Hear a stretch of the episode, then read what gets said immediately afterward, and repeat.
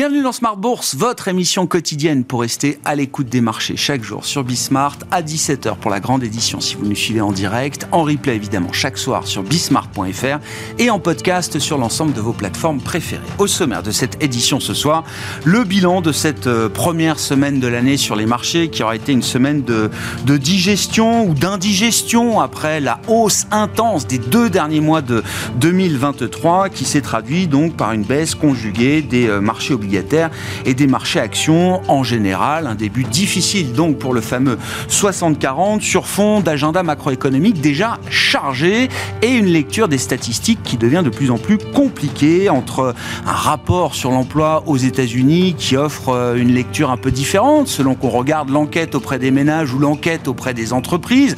Le taux de chômage reste quand même globalement euh, scotché à des niveaux très très faibles, 3,7% pour le mois de décembre aux États-Unis. L'ISM Service, lui, offre euh, la lecture d'une économie américaine dans le domaine des services, qui s'est un peu affaissé quand même, il faut le dire, en fin d'année euh, dernière. Au final, assez difficile quand même, il faut le dire, de se faire une idée précise au moment où on se parle de la solidité ou de la fermeté de l'économie euh, américaine, qui reste dans une phase d'atterrissage. Ça semble une certitude de ce point de vue-là, un atterrissage plutôt doux que dur, c'est comme ça que le perçoivent les marchés, qui comptent évidemment de plus en plus sur la réserve fédérale américaine pour accommoder ce bas de cycle américain avec la perspective de baisse de taux. La question du calendrier et du quantum de baisse de taux à venir reste un gros point d'interrogation à ce stade pour les investisseurs. Côté zone euro, le gros morceau de la semaine, c'était les premières estimations d'inflation pour le mois de décembre, avec là aussi une lecture un peu compliquée sous l'effet des effets de base qui jouent pour l'instant dans un sens défavorable. Hein. Il y a un an, les prix de l'énergie avaient fortement baissé au mois de novembre, au mois de décembre. On a donc vu un sursaut de l'inflation globale pour le mois de décembre 2023 euh, en zone euro. Mais ces effets de base vont s'inverser et devenir de plus en plus favorables, sans doute au cours des euh, prochains mois et de ce début d'année 2024. Décryptage macroéconomique avec nos invités dans un instant. Et puis dans le dernier quart d'heure de Smart Bourse, comme chaque début de mois, nous retrouvons les équipes de Clartan Associés pour le décryptage d'un cas d'investissement à travers l'analyse fondamentale. Le cas d'investissement que nous détaillerons ce soir est celui de SPI dans le secteur des services aux industries et c'est Nikolai Marinov qui sera avec nous en plateau à partir de 17h45.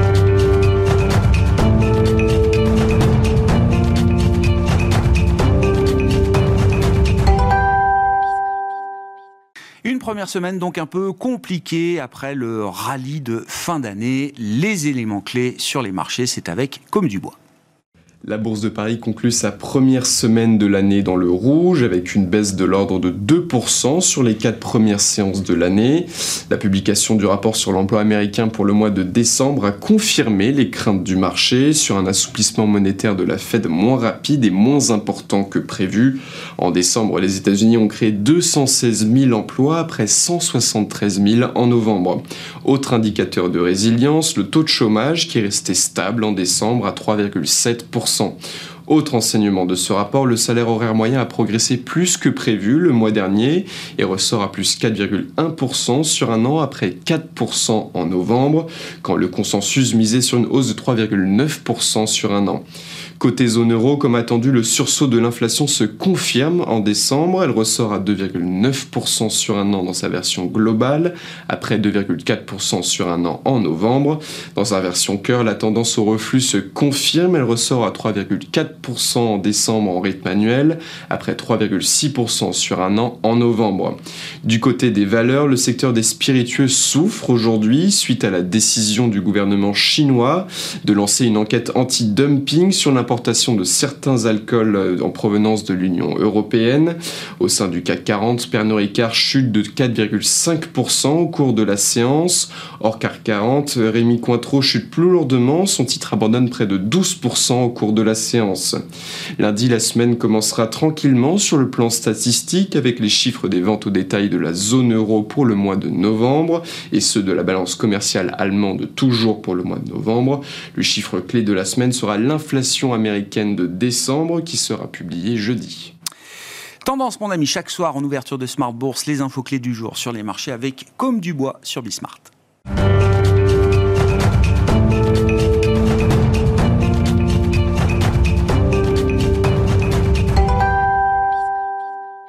Deux invités avec nous ce soir pour décrypter les mouvements de la planète marché au terme de cette euh, première semaine de l'année 2024. Olivier de Béranger est avec nous, directeur général de la financière de l'échiquier. Bonsoir Olivier. Bonsoir Grégoire. Merci beaucoup d'être euh, à nos côtés. Merci à Axel Bott d'être là également ce soir. Bonsoir Axel. Merci. Vous êtes directeur de la stratégie de marché chez Ostrom Asset Management. Euh, Axel, premier commentaire sur cette semaine macro déjà chargée. Hein. donc mhm.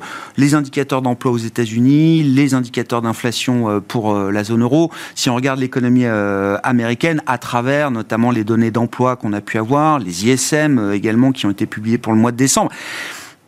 Est-ce qu'on reste sur l'idée d'un atterrissage plutôt doux que dur?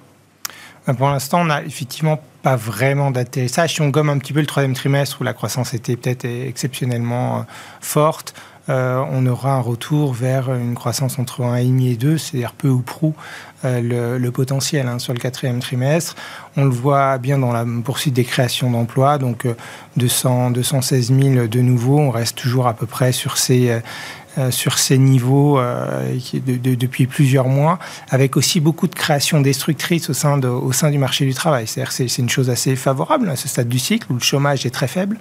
On n'a plus beaucoup de marge de manœuvre pour euh, croître facilement, entre guillemets, et donc il faut détruire des emplois d'un côté, en recréer de l'autre et faciliter, disons, le, euh, les transferts de main-d'œuvre d'un secteur à l'autre. Ça, l'économie américaine continue de le, faire. Il y a toujours un excès de postes à pourvoir, euh, même s'il se réduit. Euh, donc, ça, ça permet encore de, de, de, générer, de faciliter ces ajustements. Et ça aussi, ça engendre un peu de productivité. Donc, on a vu les gains de productivité un petit peu s'accélérer.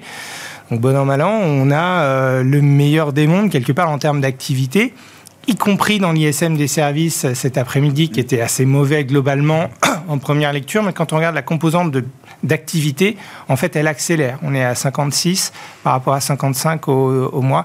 On a cette composante emploi bizarre et un petit peu à l'inverse de ce qu'on de ce qu'on observe dans le rapport mensuel sur sur l'emploi, mais qui raconte bien cette histoire de création destructrice aussi, puisque c'est le secteur des services aux professionnels qui euh, plombe un petit peu l'enquête. Euh, de l'ISM des services, ce qu'on voit depuis plusieurs mois, des destructions d'emplois dans ce secteur-là. Donc euh, il y a une, certaine, dans l'apparente incohérence en première lecture, il y a un petit peu de, cohérence quand même.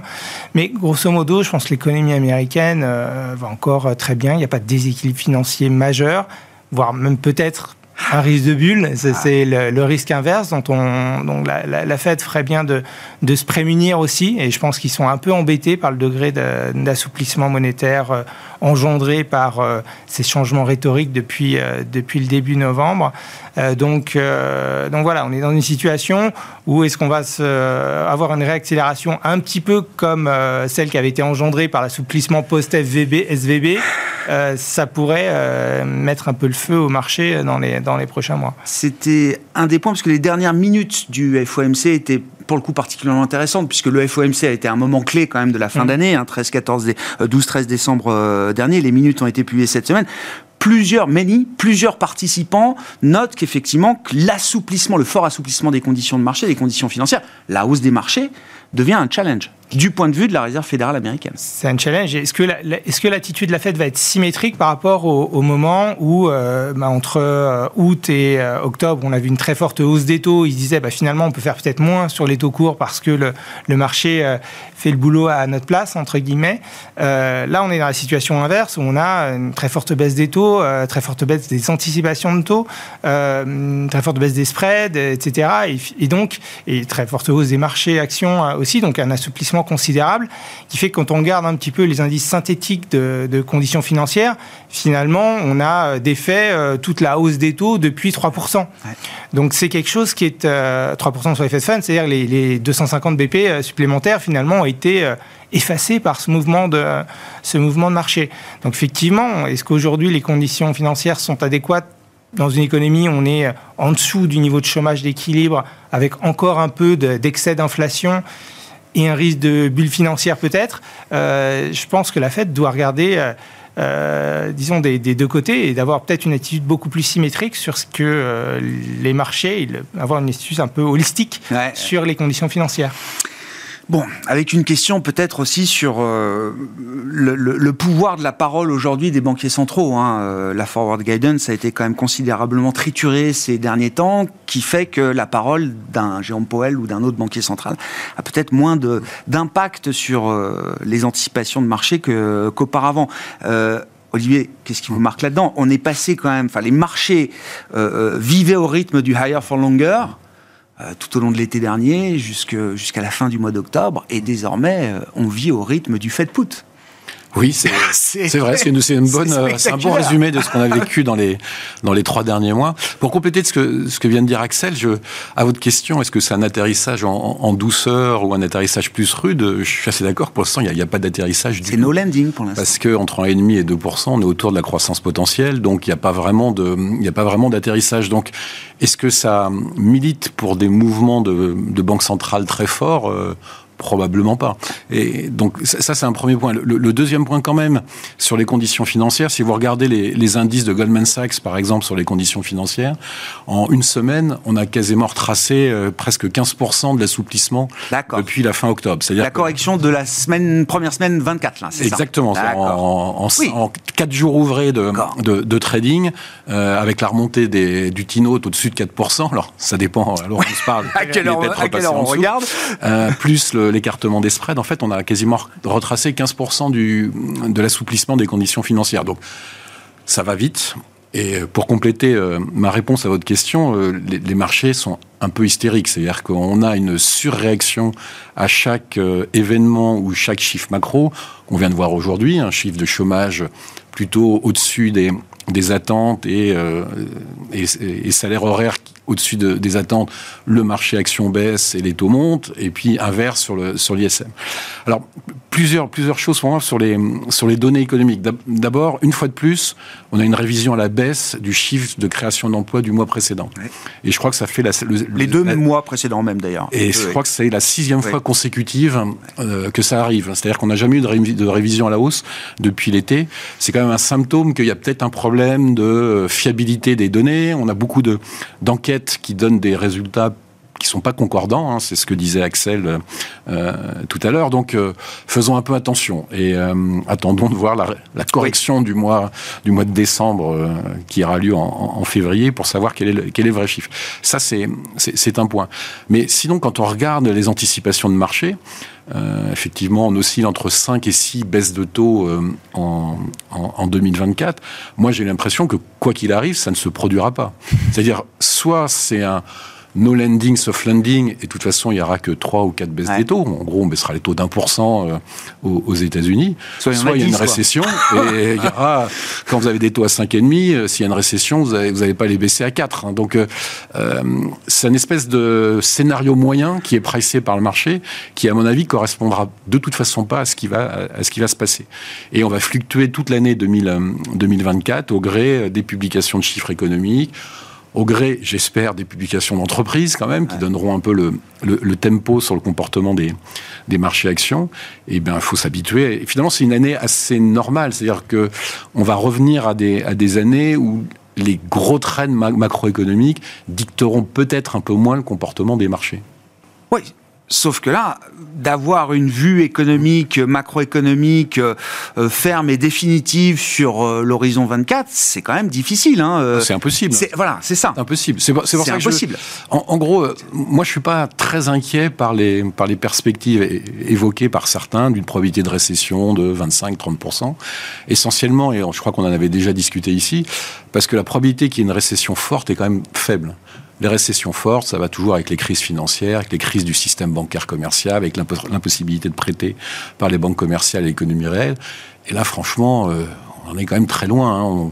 On, se rappelle à peine, on se rappelle à peine que SVB et deux autres banques euh, américaines ont fait faillite, que le Crédit Suisse a été adossé. Euh, c'est passé, c'est 15 jours de volatilité à peine. Donc, tout ça pour dire que qu'on fasse un ou deux trimestres à moins 0,1, moins 0,2 ou à plus 0,1, plus 0,2, j'ai pas l'impression que c'est ça qui a la capacité à détruire la capacité bénéficiaire des entreprises. Et en tant qu'investisseur action, c'est quand même ça le, notre, ce qu'on regarde de, plus près. Ouais.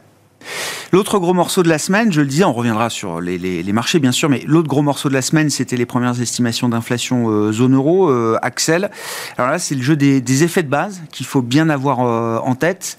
Je le disais, on a eu des effets de base plutôt défavorables en provenance de l'énergie mmh. sur la, marque d'inflation du mois de décembre. Est-ce que néanmoins le sens du voyage reste le bon? Et comment vont évoluer ces effets de base euh, bah, à partir de maintenant, hein, euh, janvier, février, mars, avril, euh, sur les mois qui viennent en ce début 24 alors, sur les, les, effets de base sur l'énergie spécifiquement vont se réduire à peu près à zéro au mois de mars. C'est-à-dire qu'on on est, les, les, prix de l'énergie sont en baisse de, de moins 6% à peu près de, sur un an. Ce sera à peu près la même chose sur le mois de janvier. Et ensuite, ça va plutôt se réduire vers zéro. On était à moins 11 en, novembre, d'où l'effet de, euh, de, contribution euh, plus forte de, l'énergie sur, euh, sur le mois de décembre. Après, sur malgré tout, il y a, euh, c'est très difficile à prévoir parce que l'énergie en fait est non seulement impactée par euh, les prix du pétrole, du gaz qui sont qu'on peut observer un peu sur les marchés, mais aussi par tous les dispositifs qui ont été mis en œuvre par les gouvernements pour plafonner euh, ces coûts de l'énergie.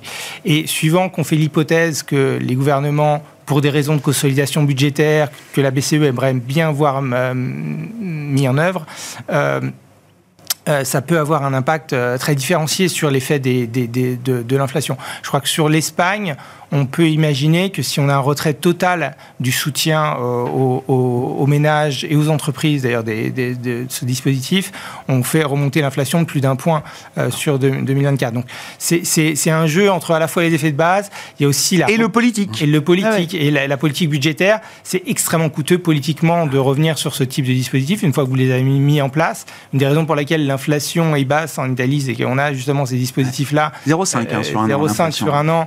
Euh, et euh, Mélanie en profite pour demander des baisses de taux, alors que la BCE va lui dire, mais non, en fait, l'urgence, c'est de remettre un peu de, de, dans les finances publiques et donc de revenir sur ces transferts.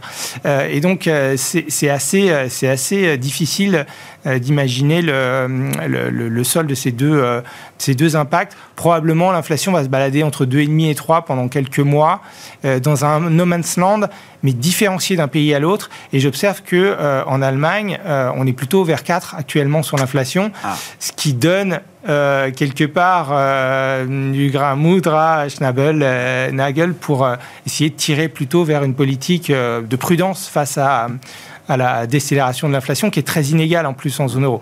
Donc c'est, ça va forcément conditionner la politique de la BCE, euh, mais euh, aussi euh, il n'est pas certain que ce soit dès aujourd'hui dans le bon sens. Je comprends. je comprends. Confortable ça, ça, ça, ça, ça, va retarder encore un peu plus le moment où les conditions seront réunies pour la BCE telle qu'elle réfléchit aujourd'hui pour signaler et mettre en place une première baisse de taux. C'est ça. Et puis je pense qu'il y, a un problème plus, euh, du point de vue de la politique monétaire, un problème plus large de, cohérence des instruments. Puisqu'on vient quand même d'annoncer qu'on va euh, continuer on va même accélérer la contraction du bilan, euh, qui est déjà forte avec les 400 milliards de TLTRO encore à rembourser, les 400 milliards d'amortissement de l'APP. On va en rajouter 45 milliards de PEPP sur la deuxième partie de l'année. Si vous essayez de réduire le bilan et de baisser les taux en même temps, en général, ça ne marche pas. Il y a une question de le, prix de l'argent et la quantité euh, d'un côté et de l'autre. Donc, euh, on voit que ça, même du côté de la Fed, en ce moment, ça pose beaucoup de problèmes opérationnels. La Fed se fait arbitrer sur sa facilité de reverse repo et le BTFP, qui était l'instrument euh, mis en œuvre pour SVB. Hein, Les banques tirent dessus et redéposent à la reverse repo en arbitrant la Fed à hauteur de 50 BP. Donc, à un moment, il y a une il y a une question même de cohérence de la politique monétaire. Soit vous voulez baisser les taux et à ce moment-là, il faut euh, arrêter le quantitative tightening pour faire simple, euh, soit vous les laissez à un niveau plus élevé, mais à ce moment-là, vous en profitez tant que l'économie tient pour poursuivre la contraction du bilan. Bon, sur la zone euro, quelle est la vue que vous pouvez avoir à ce stade, euh, Olivier? Alors euh, sur 2024, euh, on est, l'histoire qu'on racontait américaine est plus proche du no landing que du que du hard landing aujourd'hui. Qu'est-ce qu'il en est de la de la zone euro selon vous? Bah, faiblarde comme toujours. on attend, je crois que le consensus doit être à 0,5. Bon, il y a on peut avec un peu de chance un peu surprendre à la hausse parce qu'on on a tellement un peu c'est la chance quoi pour voilà on a, on a tellement un peu lâché les espérances de croissance en zone euro que bon avec un peu de chance il se passe euh, je sais pas, une contraction des, des prix de l'énergie, euh, quelque chose de, de, positif, une, une armistice. Hein, on, on l'a oublié, mais il peut toujours y avoir une, une armistice en, en Ukraine. Euh, il peut y avoir un, un, un peu d'upside. Mais moi, ce que je constate quand même, c'est que pour reprendre vos chiffres d'inflation que, que vous citiez sur la zone euro, on a quand même une, une inflation corps qui continue de ouais. gentiment ouais. de, de revenir vers 3%. Euh, on a, je le disais à l'instant, une attente de, de, croissance pour 2024 autour de 0,5. Euh, les taux à 4,5 du MRO de la BCE, c'est quand même assez restrictif. Mm -hmm. Avec en même temps du quantitative tightening qui, qui continue, euh, c'est quand même assez restrictif. Donc, on n'est pas en train de parler de 7, 8 baisses des taux, mais peut-être quand même que euh, la BCE euh, pourrait, pourrait faire quelque chose au, au premier ou au deuxième trimestre. Alors, je regardais pour, entre premier et deuxième trimestre, faut regarder les dates des réunions ah bah bien des, sûr. des banques oui. centrales, parce que c'est important, parce que là, on, a, on doit avoir la, la BCE la Fed fin janvier. Ah ouais genre euh, fin janvier début février je crois que c'est ça sur les derniers 20, janvier, 20 janvier ou 21 ouais. janvier la BCE euh, 30 janvier la Fed ouais. après le mois de mars c'est intéressant puisqu'on a la BCE le 7 mars et euh, de mémoire la Fed le 31 mars ou non le, la Fed le 20 mars pardon. donc c'est pour ça que les marchés commençaient à parier que c'était la Fed qui pouvait bouger en premier puisque le 20 mars quand même on avait une meilleure vue sur ce qui s'était passé au, au, dernier trimestre de l'année 2023 et donc le, éventuellement les autorités monétaires pouvaient agir mais là, si on dit que la Fed passe à cause d'un marché de l'emploi euh, euh, un peu un peu trop fort, eh ben le 11 avril, c'est la BCE qui qui pourrait, ouais. et ça, je pense, c'est un peu notre, enfin, c'est en tout cas mon scénario, ouais. qui pourrait être le premier à appuyer sur le sur la détente, sachant que la réunion suivante de la Fed est le 1er mai. Donc tout ça pour dire que c'est le calendrier, euh, des, ça compte. C'est le calendrier euh, vraiment au jour près de quand les, les, réunions ont lieu, qui va un peu dicter qui va appuyer sur le bouton en, en premier. Moi, il me semble que ça devrait être quand même la, la BCE, et ben le, le, le début du mois d'avril me paraît une bonne une bonne date pour le faire. Et elle a euh, elle a cette capacité, elle peut avoir cette capacité à se, à se déconnecter justement d'une banque centrale comme la Réserve fédérale euh, américaine? Bah, Sous la pression économique, hein, euh, ouais, pour de bonnes raisons. Hein, exactement, donc, euh, moi, je pense de... que, bah, rappelez-vous quand même, de temps en temps, elle s'est déconnectée. C'est-à-dire, euh, elle est allée en, en, en, terra incognita en faisant des taux négatifs, quand même, oui. que la Fed n'a pas osé faire. Oui. La BCE a osé le faire. Bah, C'est-à-dire qu'elle a mis combien d'années à oui, lancer un QI, quoi. Je suis d'accord, voilà. a du temps à lancer un QI. Bon, de, de, temps en temps, mais non, ce que je veux dire, c'est que de temps en temps, oui. on peut avoir des surprises. Et c'est un peu le, ce que je disais sur l'économie, c'est on attend tellement pas grand-chose que finalement, l'upside surprise, surprise il est, ouais. elle n'est pas, elle est pas neutre. Donc, ouais. euh, pourquoi pas une baisse des taux de, de la BCE en premier euh, début avril? Ouais.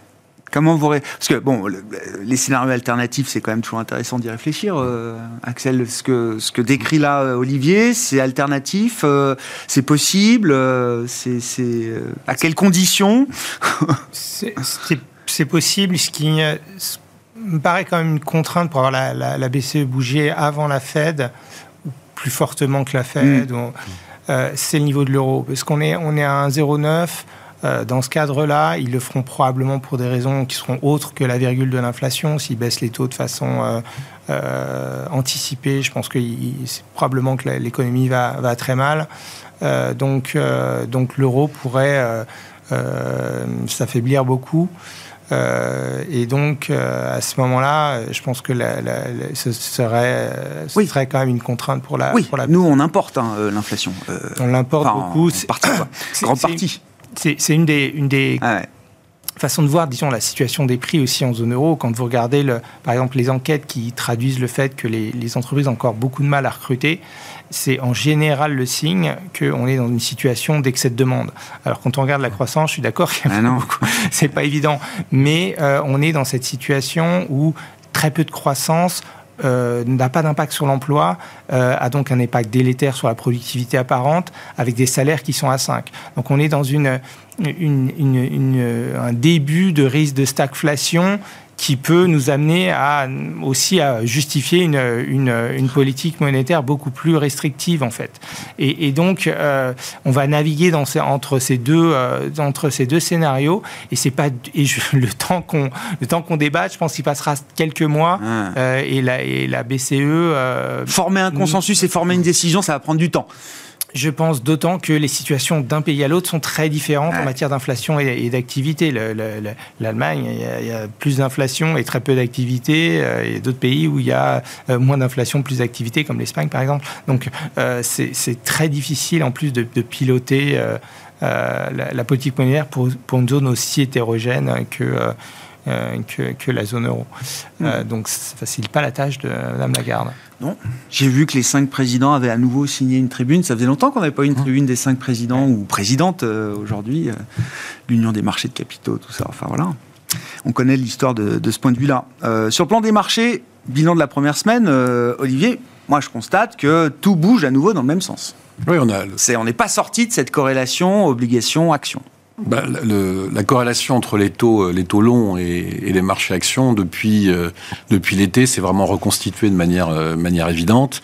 Et on ne sait même plus d'ailleurs qui, quelle est la poule et quel est l'œuf à la limite, hein, parce que le, le, les, taux, les taux longs américains sont remontés, bon, sur des chiffres un peu meilleurs d'activité, mais sans que l'inflation ait, ait, surpris de, du mauvais sens. Hein. On a, on a plutôt, si vous regardez même la, la série d'inflation euh, aux États-Unis sur les six derniers mois et vous l'annualisez, on à 1,9. Hein, donc euh, des taux à 5,5, c'est quand même, euh, même si la croissance est à 1,5 ou 2, ça commence à être bien restrictif. Donc on, a, on a un comportement de marché qui est très euh, très drivé par, euh, par les techniques, par la, par la technique. On en avait parlé la dernière fois. Le positionnement en fin d'année, hein, fin octobre, fin octobre, bien sûr. Très short, bien tout le monde, très peu investi et qui a créé un rallye. Euh, le, le S&P, il a pris 17% en ligne droite hein, entre, entre le 25 octobre et le 25 décembre. Donc c'est quand même une hausse assez spectaculaire. Bon, là, on souffle un peu, ça me paraît normal. Franchement, le que le marché retrace de, 5 ou 6 ce serait pas, ça n'aurait rien d'étonnant, ce serait même plutôt euh, salutaire pour, euh, pour le début d'année. Alors après, on sait que malheureusement, les statistiques sont pas bonnes quand on commence euh, le début janvier avec une première semaine négative. Mais bon, après, tout, tout change tellement vite en ce moment que on, va dire que les stats ne, ne, se reproduiront pas.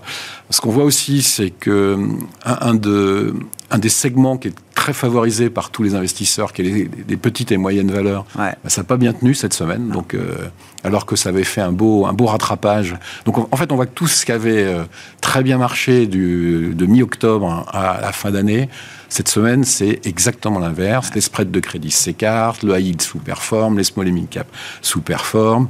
Euh, donc, c'est une semaine qui est, je dirais, de consolidation assez, assez classique pour l'instant, je pense qu'il n'y a, pas, il a pas lieu de, de s'effrayer. Tirer de grands enseignements de cette première semaine Je ne crois pas. Est-ce que néanmoins, le côté euh, volatilité, c'est quelque chose. Enfin, est-ce qu'il y a une certitude de ce point de vue-là? Enfin, le, la sensibilité du marché aux données, la capacité à, à changer de sens euh, en cours de séance sur des actifs clés comme le dollar, comme l'obligataire, ce qu'on voit encore euh, aujourd'hui, ça, c'est, j'allais dire, c'est un, un, régime de marché dans lequel on va continuer d'évoluer pendant quelques temps.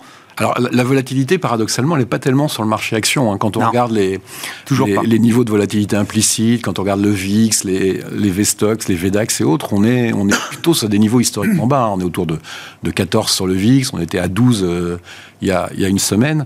Euh, c'est des niveaux historiquement bas. Hein. Les moyennes sont plutôt entre 18 et 20 sur le, sur le VIX.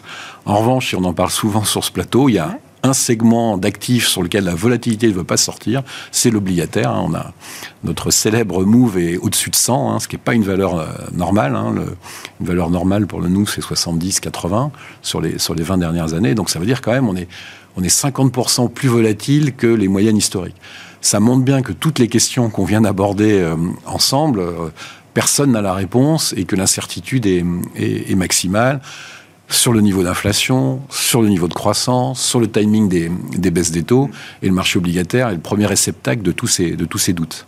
Ça veut dire que dans une euh, gestion globale ou une allocation ou une gestion diversifiée, c'est compliqué de faire des paris très forts sur la partie action, par exemple, ou est-ce que, en regardant des valorisations, des fondamentaux, des perspectives de, bénéfices, est-ce qu'il y a des vrais choix à faire aujourd'hui dans euh, l'univers euh, action, partant d'une année 23 où la diversification a très peu payé, c'est-à-dire que acheter les 7 magnifiques, euh, vous faisiez euh, une année impeccable. Le Nasdaq 100 a pris 50% et plus, surplaçant de plusieurs têtes, j'allais dire, le reste des indices qui ont effectué aussi des, beaux parcours. Moi, je pense qu'il faut prendre le risque de la diversification en 2024, c'est-à-dire que on a la chance de ce début de semaine d'avoir un petit, un petit retracement, recul des, par exemple des small et mid cap. Bah, si vous avez raté le coche, il faut peut-être commencer à regarder de, de plus près certaines valeurs. D'ailleurs, on est la première semaine de l'année, il y a déjà euh, quelques opérations en capital. Hein. Il y a une OPA, enfin un retrait de cote ce matin euh,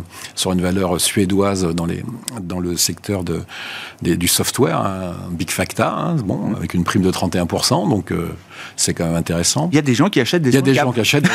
si on a un peu de temps, l'histoire est amusante parce que c'est le fonds de private equity qui avait, euh, qui avait mis sur le marché 35% du capital il y a trois ans, qui rachète les 35% qu'ils ont vendus. Juste pour donner quelques chiffres, ils les avaient mis sur le marché à 60 couronnes suédoises, c'est descendu à 25 et là ils font une offre un peu au-dessus de 40. Donc euh, bon, on voit que les, niveaux ah de, valorisation entre les marchés cotés et les marchés euh, non cotés ne sont pas les mêmes. Euh, je ferme la parenthèse, mais c'est quand même intéressant de voir qu'un un fonds de private equity est, est, capable de mettre une prime de 30% sur une société qui connaît bien ah par rapport à un cours de marché. C'est quand même un, un indicateur que le prix des small et mid cap, c'est une valeur qui fait 800 millions d'euros de, capi environ, euh, est quand même très décoté. Donc, continuer euh, à, se renforcer sur ce qui n'a pas marché en, 2000, euh, en 2023, je pense que c'est une, une bonne idée. Donc, les small et mid cap. Les Magnificent Seven, bon, ils sont, elles sont toutes montées grâce à l'intelligence artificielle. si vous regardez dans l'ensemble des, des, Magnificent Seven, finalement, il n'y a que Microsoft, Google et Nvidia qui sont vraiment dedans? Qui sont vraiment dedans, et sachant qu'il n'y a vraiment que Nvidia qui gagne de l'argent avec ça. Ah. les autres, c'est des, milliards et des milliards d'investissements, et pour l'instant, pour un retour euh, à, déterminer. Donc, c'est toujours le fabricant de pelles et de pioches qui gagne. Hein, on, sait, on connaît l'histoire, mais ça veut quand même peut-être dire que, ben on voit bien qu'Apple, quand même, c'est un peu de mal en ce début d'année. C'est un peu. Deux analystes ont dégradé Apple. Ça commence à être un peu, un peu difficile. Donc, c'est pour ça que je pense que la diversification en 2024, c'est un thème. Et donc, ça veut dire quoi? Bah, Qu'est-ce qui n'a pas marché en 2023 Les défensives. Hein. Les défensives, la pharma, la santé, les staples, tout ça, ça, fait des performances assez, assez, assez faiblardes. Donc, je pense que dans en plus un, contexte qu'on vient de le décrire, qui est assez incertain en termes de macroéconomie et de niveau de taux, bah, c'est pas idiot d'aller plutôt sur des valeurs défensives, continuer à s'intéresser à la question. Qui sont décotées aujourd'hui, c'est ça qui est intéressant. C'est, souvent, c'est des valeurs qui traitent, euh, qui traitent cher, quoi. c'est, parce que c'est défensif, euh, que c'est visible. Souvent, ça se paye, euh, ça hmm. se paye plus cher que, que d'autres valeurs. Et c'est comme les small et mid cap. D'habitude, ah, ça se paye plus cher, oui, plus de croissance. Là, la décote par rapport aux, aux, grandes capitalisations, c'est du même ordre en, termes de PE qu'on avait en 2008 pendant la grande crise financière. Oui, d'accord. Et d'ailleurs, la, raison est la même, hein. c'est parce que les small et mid cap ont moins d'accès au financement que les, que les grandes capitalisations. Mais euh, tout ça pour dire que je pense vraiment qu'il faut diversifier. D'un point de vue plus global, on avait eu euh, une année 2022 qui était catastrophique pour le fameux portefeuille balance. L'année 2023, c'est un retour assez. Euh, fin d'année a été bien meilleure, oui. Toute la performance s'est faite voilà, on va dire, au, dernier trimestre. Et je pense que 2024 sera aussi une bonne, une bonne, une bonne année pour les portefeuilles balance. Parce que même si les, la volatilité sur l'obligataire va pas s'en aller, ça m'étonnerait que le Tino parte à 6%. Euh, donc, il y a quand même du portage. Au moins pour du portage, c'est ce que j'allais dire. Le gain en capital, il n'est pas sûr, mais le, portage. Euh, euh, le côté protection, c'est pas évident encore. Bah, le côté protection, pour l'instant, il n'est pas là. il est pas là. Puisque la corrélation est, est, dans le même sens. Oui, portage, ok. Euh, jouer l'actif sans, le retour de l'actif sans risque, c'est pas évident euh, aujourd'hui, euh, Axel. Non, pour faire écho à ce qu'il venait de dire sur, sur la volatilité, c'est il n'y a pas de vol sur les actions, mais il n'y a pas de vol tellement sur le change non plus. Le niveau du, change est, très, très faible. Et sur la partie crédit, spécifiquement le spread de crédit, il y a très peu de, très peu de volatilité aussi. Hein. On, a, on a maintenant des VIX, d'ailleurs, pour toutes ces classes d'actifs. Donc, euh, euh, c'est facile à suivre. Euh, c'est effectivement le directionnel taux qui dicte un petit mmh. peu toutes les, les, performances financières. Et le dénominateur commun de tout ça, c'est évidemment toujours la Fed, surtout, et d'autres banques centrales. Donc euh, c'est un peu, c'est difficile d'être diversifié, mais on peut l'être au sein des classes d'actifs en, préférant des, euh, euh, des, portefeuilles plus équipondérés, hein, où la performance Parfois, il y a des phases de marché où la concentration est très très forte, mais quand on regarde euh, la performance du Nasdaq par rapport au Russell, bah, la dernière fois qu'on était là, c'était en 2000, hein, donc euh, la suite n'est pas forcément très, euh, très belle. effectivement, on se posera un jour la question de la rentabilité hein, de l'IA, effectivement. Il y a la, bulle et la sensibilité au taux long qui est engendrée par, par, par ce twist monétaire et va être, je pense, testé par le marché hein, au cours du temps. Euh, d'ailleurs, Nvidia est passé du Bitcoin à l'IA. Hein. donc, euh, c'est un petit peu cette transition-là qui nous a fait surnager et continuer. Donc, euh, c'est des thématiques comme ça qui sont intéressantes à jouer, qui peuvent être très prolongées, mais qui sont aussi un peu dangereuses, puisqu'elles seront à un moment euh, testées. Euh, euh, simplement, est-ce que les, fondamentaux justifient les multiples Oui, on peut passer par des phases de déception sur l'adoption de l'IA générative, de ce que ça peut apporter, générer, etc., comme résultat. Absolument. Et, ça, et, auquel cas, il y aurait probablement un durcissement, là pour le coup réel, des conditions financières, un peu à l'instar de ce qu'on avait connu en 2001 si la bulle éclate. Hein. C'est ça, ça peut fabriquer une récession, ce, genre d'éclatement, d'évalorisation. C'est ce qu'on avait vu euh, à ce moment-là, avec une récessionnette hein, sur le plan économique, mais un impact très prolongé sur, sur l'emploi, où le, chômage se dégrade jusqu'en 2003 euh, de mémoire, et euh, parce qu'en fait, on a une réelle amélioration de la productivité avec la pénétration de ces nouvelles, euh, ces nouvelles technologies. Donc on peut avoir ce, cette espèce d'ambivalence ou une, récessionnette, ah. des performances boursières et financières très mauvaises, euh, et un marché de l'emploi qui, euh, qui subit un petit peu toutes les transformations euh, qui continuent dans l'économie réelle, malgré le durcissement des, des, conditions, des conditions financières. Et le put de la Fed ne, euh, peut, dans un certain scénario, ne, ne, pas permettre de, de comment dire, de, de, de passer au-delà de cette séquence que vous décrivez. C'est, ça peut être une séquence, y compris avec la perspective d'un put de la Réserve fédérale américaine. Oui, parce qu'on on, regonfle jamais la bulle, en fait. C'est-à-dire qu'éventuellement, on en gonfle une autre c'était euh, ce que Greenspan a fait avec l'immobilier euh, qui finalement euh, causera la crise suivante. Mais c'est, on, met, on met un frein sur les effets induits de l'éclatement de la bulle, mais, mais c'est tout, hmm. en fait. et donc on atténue la, la faiblesse induite. Hmm. Peut-être un, petit bébol quand même sur la bulle, c'est qu'en en 2000, on payait 25-30 fois le chiffre d'affaires. Là, on paye 25-30 fois les résultats. Donc c'est quand même pas la, c'est quand même pas la même chose. Et puis on en a déjà parlé aussi, les, positions de trésorerie de, de ces boîtes-là les protègent quand même énormément de, de tout ce qui peut se casser. Euh, Apple, le cash placé par Apple chaque mois, chaque trimestre, c'est un milliard de résultats. Ouais, ça, euh, ça fait 6-7 milliards par an. Euh, donc de gagner le, là le. Tant que les taux sont ces niveaux. Le, directeur financier d'Apple sait qu'il va gagner 7 milliards en en, 2024, quoi qu'il arrive. Donc euh, c'est plutôt sympathique pour commencer l'année. Donc même si les valos sont effectivement un peu tendus, un effondrement quand même, ce serait, euh, ce serait surprenant. Euh, faut qu'on parle un peu de la Chine. Alors, il y a plein d'angles d'entrée possibles. Moi, celui qui m'intéresse, c'est déjà immédiatement euh, la, la, menace de rétorsion chinoise euh, contre alors euh, les spiritueux et les liqueurs françaises, en l'occurrence, puisqu'on comprend que la France a été un pays parmi les plus grands avocats de, de, de mettre en place une enquête contre les importations de véhicules électriques chinois, préparer des mesures de contrôle, etc. Et donc, bah voilà, le boomerang revient dans ce sens-là à travers euh, des menaces sur le secteur euh, des spiritueux euh, français. Bah, c'est l'ambiance depuis, depuis, depuis Donald Trump, en fait. Hein. L'ambiance à la, à la réduction enfin, de l'accélération des échanges, à la stagnation des échanges. C'est ça qui a été qui a été créé par l'administration Trump et, ça va pas s'arrêter. rappelons juste quand même pourquoi c'était parti. Hein. C'est que quand la Chine rentre dans l'OMC, euh, la Chine fait 15% du, PIB américain.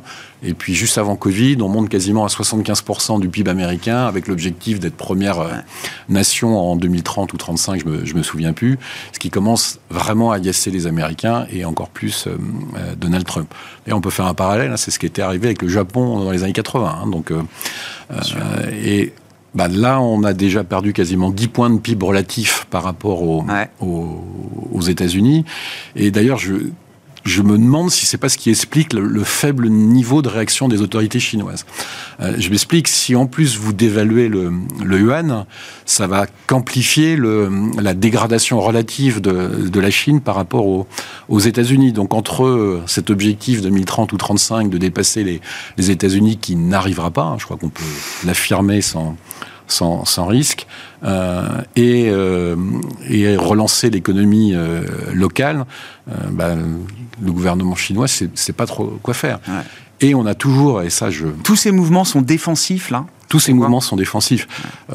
on parlait encore de l'attaque sur les jeux vidéo là, qui, qui, a eu lieu, puis un peu, un peu en avant, un peu en arrière. bon, mais sur le fond, euh, il y a eu très peu de réelles mesures de, relance depuis trois ans, en fait, quand même. Depuis, enfin, depuis sortie Covid, il y a eu euh, très peu de réelles mesures de relance. Il y a des petits on stabilise. on stabilise, ce que je comprends. on arrête la dégradation, mais on, on, ne fait rien de vraiment tranchant. Est-ce qu'on le fera en 2024 euh, Tout le monde est passé tellement berre sur la Chine, c'est un peu le moment. Bah oui, oui. bon, il peut y avoir un. Mais c'était vrai il y a un mois, il y a deux mois. Exactement. moi, ce qui me, vous savez, ce qui me fascine plus sur sur la Chine, c'est, on en a déjà parlé là encore, c'est le choc démographique qui non seulement est épouvantable, mais ne fait que s'accentuer. Je regardais là, juste avant de venir, le, taux de fécondité à Hong Kong, il est à 0,8. C'est-à-dire en France, on s'inquiète parce qu'on est passé d'un 8 à un 7, on a 0,8. C'est-à-dire que dans moins d'une génération, on divise par deux la population. Hein. C'est ça que ça veut dire, un taux de fécondité euh, euh, inférieur à 1. Euh, et que bah, on avait des estimations sur la population chinoise à la fin du siècle autour de 600 millions d'habitants. Ce sera pas ça. Bah, ça commence à être optimiste par rapport au taux de fécondité que vous avez aujourd'hui. Donc ça peut changer. Euh, mais tout, tout, ça, quand même, moi, me rend très, euh, très, très prudent toujours sur D'ailleurs, même cette, cette, volonté, ils sont, ils sont aujourd'hui premier exportateur mondial de, hum. de, voitures. Face à une faiblesse de la demande domestique, ils ont quand même besoin de saturer leur capacité de production et il n'y a pas d'autre moyen que de partir euh, au large, à l'offensive, dans les zones où on leur laissera faire parce que c'est pas aux États-Unis qui vont exporter leurs voitures euh, électriques. Pour l'instant, c'est plutôt l'Europe qui euh, semble assis. Mais même là, on comprend qu'il y a quelque chose de. On a l'impression, l'impression que l'Europe, pour une fois, bah, comprend que le marché unique et le libre échange. Mais en tout cas, il y a, y a, y a quelque chose de défensif euh, aussi derrière cette stratégie de vouloir à nouveau exporter massivement comme ça. Bah, ce qu'il faut faire, c'est ce qu'a fait le Japon, c'est acheter des, enfin, mettre du capital à l'étranger. C'est ça qu'il faudrait faire pour le. Donc, c'est probablement ça, l'usine BYD euh, en Europe de l'Est, en Hongrie. Euh, c'est ça, qu'il faut faire. Et l'Europe n'a rien à perdre à faire ça. Enfin, à accepter qu'il y ait du capital chinois qui fabrique des voitures euh, électriques, mais en, Europe.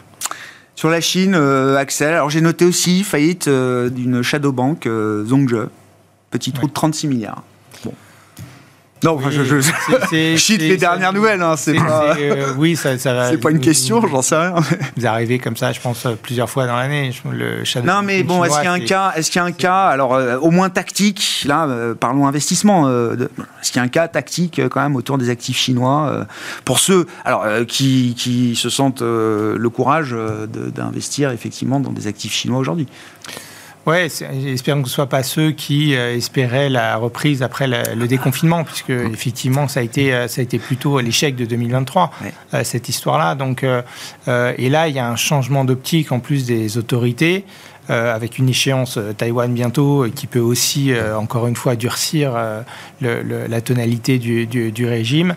Là, on nous explique qu'en fait, on ne va pas essayer de relancer la demande interne comme ça a été longtemps l'espoir de sortir de ce modèle industriel exportateur pour essayer de stimuler la demande, en fait, on voit que ça ne marche pas. La, conso reste trop trop petite dans le PIB pour que ce soit vraiment le ressort et la, et euh, effectivement, on observe des surcapacités partout. La déflation au niveau des prix à la production, euh, c'est l'évidence même. Donc euh, là, ils veulent être à la pointe de certaines technologies. Il y a quelques succès d'ailleurs hein, avec ceux des SMIC sur les, les, les semi-conducteurs.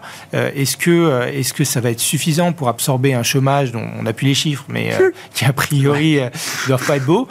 Donc, donc ça va être, ça va être très très difficile, je pense, de à la fois essayer de repousser la, frontière technologique, sachant qu'il y a encore, malgré la contraction de la population, encore beaucoup d'emplois à créer, de chômage à absorber.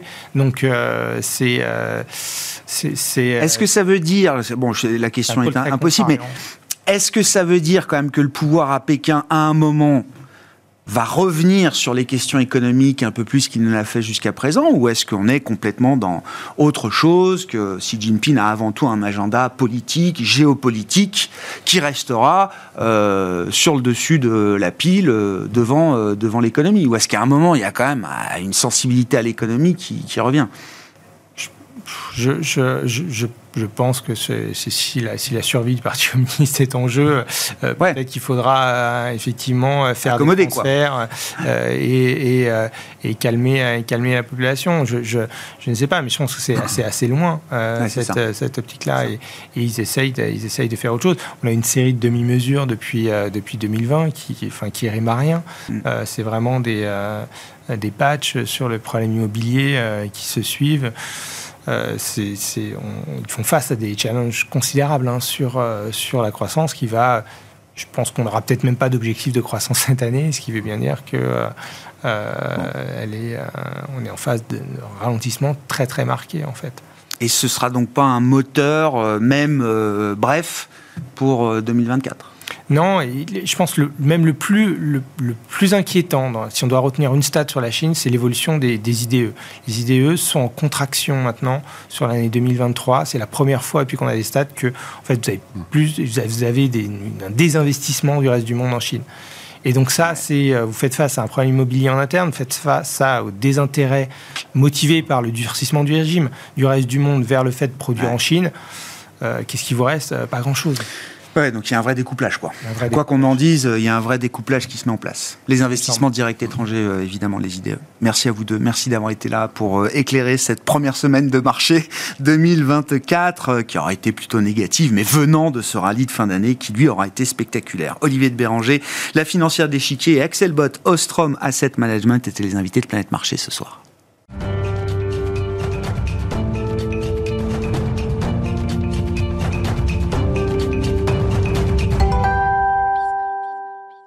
Le dernier quart d'heure de Smartbourg. Chaque soir, c'est le quart d'heure thématique et chaque premier vendredi du mois, nous avons rendez-vous avec les équipes de Clartan Associés pour euh, détailler un cas d'investissement à travers la lecture de l'analyse fondamentale. Le cas dont nous parlons aujourd'hui est le cas SPI, un dossier français, une belle mid-cap euh, française, on peut la décrire comme ça, dans le secteur des services aux industries. Et c'est Nikolai Marinov à mes côtés qui nous en parle ce soir, gérant chez Clartan, bien sûr. Bonsoir Nikolai. Bonsoir. Merci beaucoup d'être avec nous. Que faut-il savoir de, de SPI, de son histoire et de son périmètre d'activité aujourd'hui, euh, Nikolai? Oui, SPI est effectivement une euh, moyenne capitalisation française qui a fait son retour à la bourse de Paris en, 2015. Et pourtant, c'est une société qui est plus que séculaire puisqu'ils tirent leurs origines de, début du XXe siècle avec l'électrification du métro euh, parisien.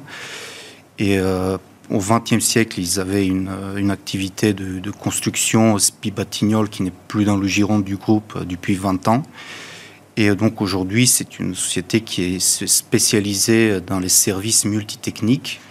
Donc ça inclut les, des activités d'installation et maintenance euh, d'infrastructures électriques, mécaniques, le génie climatique pour les bâtiments. Donc tout cela représente plus de 60% des, des, revenus. Un quart des revenus euh, qui est généré par, euh, euh par leur activité dans les infrastructures de mmh. télécommunications déploiement de fibres, par exemple, gestion de data center, et 15% euh, euh, transmission et, distribution d'énergie où ils vont intervenir sur l'infrastructure de tout transport d'électricité très, très en amont. Mm. Donc c'est une société qui, est, qui, qui, agit exclusivement en Europe continentale, France, Allemagne, pays de l'Europe de l'Est, Benelux, et il y a 7% des revenus qui proviennent de leur division oil and gas et, nucléaire. Euh, mais euh, le périmètre géographique aujourd'hui est, avant tout euh, européen. Qu'est-ce qu'on peut dire de ce qui porte la croissance de SPI aujourd'hui. D'ailleurs, quel est le régime de croissance des activités de, SPI pour avoir un ordre de grandeur et quels sont les moteurs qui, qui sont les moteurs de la croissance aujourd'hui et demain, bien sûr, Nicolas? Oui, SPI bénéficie de nombreux moteurs, de croissance qui sont liés euh, à la transition énergétique et la, et la connectivité. Donc euh, la société euh, bénéficie donc des moteurs comme l'efficacité énergétique des bâtiments. Donc ils doivent intervenir sur la rénovation des chaudières, l'installation de pompes à chaleur, donc tout ce qui permet de réduire la facture énergétique ou, les émissions de CO2. L'énergie reste un moteur important puisqu'il va falloir adapter le réseau électrique à l'intégration des renouvelables. Euh, la ville intelligente à travers euh, des travaux extérieurs liés à l'éclairage public, la, surveillance vidéo, euh, l'installation de, chargeurs pour véhicules électriques. donc c'est l'aménagement urbain et finalement donc ce sont des, des méga tendances, des, méga tendances euh, assez conséquentes, sans, sans euh, oublier également le, la connectivité euh, à travers la, construction et la maintenance de, de data centers. Donc c'est une société qui voit aujourd'hui son marché adressable accélérer donc à 4% effet volume en dehors de en dehors de l'effet prix ça leur offre quel type de visibilité quand on regarde par exemple le carnet de commandes de SPI aujourd'hui, euh, Nicolas SPI est une société dont le modèle économique euh, est fondé sur la, avant tout la maintenance. Euh, donc ils ont 80% de leur chiffre d'affaires qui est généré par, par des travaux réguliers, très récurrents et seulement 20% qui sont, euh, qui sont des nouvelles installations. Donc la visibilité est assez forte ainsi que la génération de, du cash. Ouais. Bon, positionnement idéal au regard des enjeux de transition euh, qui nous occupent aujourd'hui, que ce soit la transition énergétique, climatique, et puis l'aspect numérique également avec les, communications et les euh, data centers. Euh, qu'est-ce qui, qui, qui est un, risque ou quels sont les risques aujourd'hui pour le et les activités de, de SPI Comment vous regardez cette partie-là du dossier, Nicolas oui, les risques sont, euh, à, mon sens, sont liés au, recrutement, puisque c'est ah. une société qui, qui emploie d'ingénieurs et de techniciens, donc des, des, des, des, profils qui sont en tension. Donc les coûts salariaux étaient euh, très observés par les analystes euh, l'année dernière. Donc avec le retour de l'inflation, ils ont subi une hausse des coûts salariaux de 5% l'an dernier, donc 4% pour l'année prochaine, c'est-à-dire l'année en cours. Mhm. et pourtant, grâce à leur pouvoir de prix, ils ont réussi à, améliorer leur profitabilité. donc ils, ils, ont augmenté leur, leur marge. Maintenant, c'est vrai que l'attractivité euh, reste un enjeu de taille puisque euh, il va falloir fidéliser euh, les employés. Donc maintenant, comme ils ont une taille critique en Europe, c'est sur le marché des services multitechniques, qui est un marché très fragmenté. Ah. C'est une, c'est le, l'acteur numéro 3 au niveau européen. Mais c'est un acteur emblématique. Oui, c'est un acteur donc qui est aujourd'hui à la taille pour proposer, par exemple, euh, des, des, services de construction clairement de, de, de data centers, euh, c'est-à-dire des, des, euh, des, chantiers vitrines qui peuvent offrir de la responsabilisation assez rapidement. Mais il est certain que c'est un facteur qui, qui, limite en quelque sorte le Bien développement. Sûr. Bien sûr. Mais ils ont cette capacité, c'est intéressant, hein. l'idée, on propose à, des, ingénieurs de piloter des projets clés en main. Ça, c'est du point de vue des ressources humaines, c'est un facteur d'attractivité euh, important, c'est un avantage que SPI a sur ses concurrents Oui, tout à fait. Euh, non, mais si la, si la clé devient la question des talents et du recrutement du talent, ça veut dire qu'il faut regarder de près, effectivement, une politique RH comme celle d'un groupe euh, comme SPI euh, oui, aujourd'hui. D'autant plus que SPI est un, est, est, un acteur qui affiche une profitabilité bien au-delà de la moyenne du secteur. Euh, et, ceci est grâce à la sélectivité des contrats. Euh, ils interviennent sur des, contrats à plus, plus forte valeur ajoutée ah qui peuvent mieux valoriser euh, les compétences des employés. Comprends. Bon, la question des talents, elle se pose dans beaucoup de métiers, dans les métiers de SPI euh, également. Qu'est-ce qu'on peut dire du, euh, euh, du dossier sur le plan boursier, sur le plan de sa valorisation aujourd'hui? Et comment est-ce que vous gérez cette position chez Clartan Quelle est la taille de la position et, qu'est-ce que vous attendez de cette position chez Clartan aujourd'hui? Chez, chez Clartan, c'est une position qui est qui, est supérieur euh, à la moyenne euh, dans, dans, à travers notre gestion. C'est une conviction Oui, c'est une position de conviction. Donc c'est un dossier que nous suivons depuis leur réintroduction en bourse en 2015 et que nous détenons de, de façon contenue depuis euh, plus de deux ans maintenant. Euh, clairement, euh, la société aujourd'hui euh, a vu son marché adressable accélérer. Euh, en, donc, en dehors de, de, de, la croissance structurelle, c'est une société qui est très active oui. Euh, sur les acquisitions. Cette semaine encore, je crois, ils rachètent un acteur en France ou en Europe, je crois, hein, c'est ça? C'est tous les ans, la croissance externe rajoute entre 3 et 4 à, la, à la croissance globale du groupe. Il y a un vrai savoir-faire de ce point de vue-là. C'est des acquisitions qui sont bien menées, qui sont relutives derrière pour l'entreprise. Oui, euh, les, les, acquisitions permettent d'améliorer le maillage territorial et, et, sont, et sont relutives. Euh, citons la, dernière grosse acquisition au mois de novembre dernier. Euh, une acquisition de société Robur en Allemagne, dont mhm. la profitabilité est, est, supérieure à celle du SPI et qui était euh, acquis euh, à un multiple qui était, à notre sens, euh, assez intéressant. Ah, euh, et donc nous avons aujourd'hui une croissance bénéficiaire qui devrait s'approcher des 10% euh, avec l'appréciation du multiple. Donc aujourd'hui euh, le, le, multiple boursier de SPI autour de 12 fois les, les résultats, le résultat net. Donc c'est à, peine au-dessus de, de, la moyenne historique alors que le groupe euh, est, est, désendetté. Uh-huh. Et euh, donc nous estimons que ces éléments euh, offrent une, une appréciation significative à moyen terme. Ça, on peut avoir à la fois un, un, titre qui se paierait un peu plus cher et le momentum bénéficiaire oui. qui pourrait également euh, apporter et créer de la valeur boursière euh, pour, euh, pour le titre oui, oui, ce sont, sont, les deux jambes de la performance que nous voyons pour ce dossier. Mm.